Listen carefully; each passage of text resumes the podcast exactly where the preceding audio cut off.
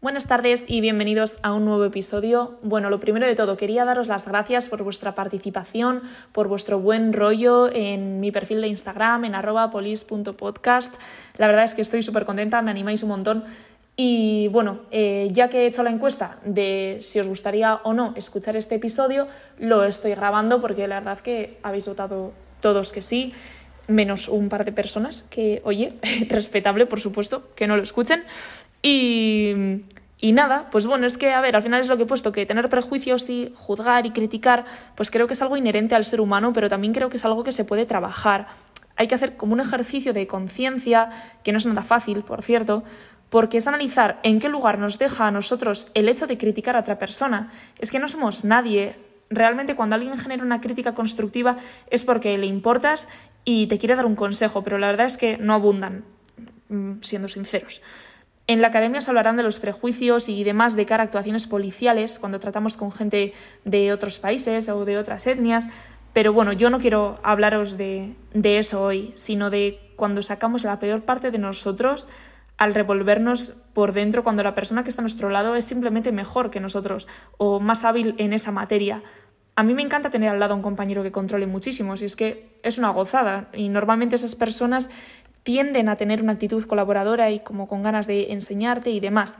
¿Cuántas veces hemos dicho eso de esta dónde va así, este quién se cree, esta es una galla, o yo qué sé, un larguísimo etcétera? Cuando alguien tiene una buena iniciativa, va de listo, eh, cree que lo sabe todo.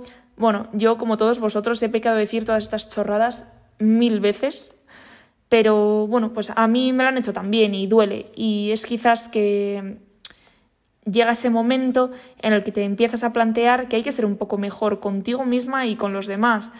Es que se juzga mucho sin conocer, se critica por las risas, por quedar como el guay entre un grupo de personas con las que estamos. Yo, si os puedo ser sincera, he cambiado muchísimo desde mi primer día de trabajo hasta el día de hoy y espero seguir haciéndolo porque creo que estoy mejorando como persona. Y bueno, no sé, es que de hecho veo las cosas de, de, otra forma por completo. Yo reconozco que soy especialmente sensible a la crítica chunga y a que hablen de mí sin saber. Reconozco que me revuelve bastante y me genera inseguridad, como a vosotros os generará inseguridad otras cosas, obviamente. Eh, con el paso del tiempo te das cuenta que hay que callar más, porque ante comentarios hirientes y demás, un respetuoso silencio es la mejor respuesta. Cuesta mucho, esto no te sale de un día para otro y te llevarás disgustos y demás. Bueno, a mí me ha pasado, yo qué sé, ese es mi camino, cada uno se enfrenta a, a sus temores o a sus inseguridades a su manera. Y bueno, es que el enfrentamiento pocas veces soluciona algo. Además, si os dais cuenta, no hay un comportamiento o una manera de ser que esté libre de crítica, porque está el que habla mucho, el reservado, eh, esa persona que cuenta intimidades sin ningún reparo, el que no para de hacer bromas, el vago, el superpoli, el que dice tonterías, eh, el que siempre llega tarde, yo que sé, podríamos pasarnos así horas en esta tarde.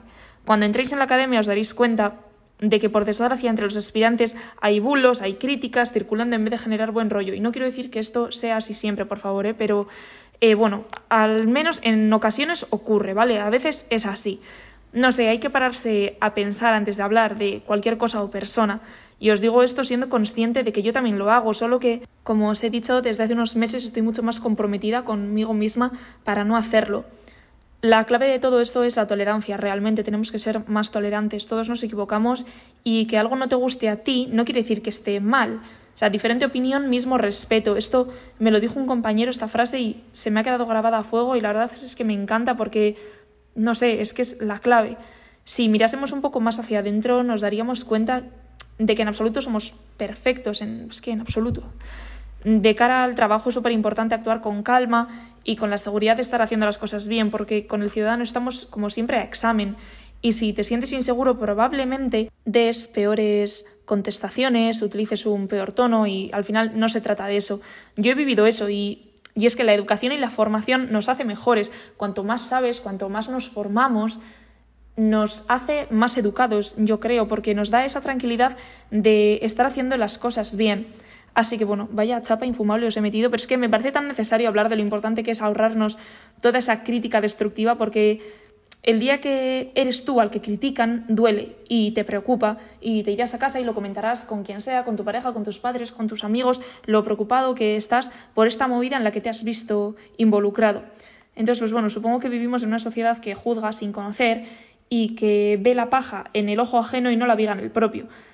Entonces, donde todo es postureo y encajar es súper importante y yo lo entiendo, pero también tenemos que tener claro que para brillar no hay que apagar la luz de nadie. Así que, bueno chicos, no sé. Espero que os haya gustado. Os mando un abrazote bien fuerte y venga, suerte con esas entrevistas y disfrutad del verano. Vivid el momento presente que es súper valioso y merece mucho la pena disfrutarlo. Así que nada, hondo y san chicos.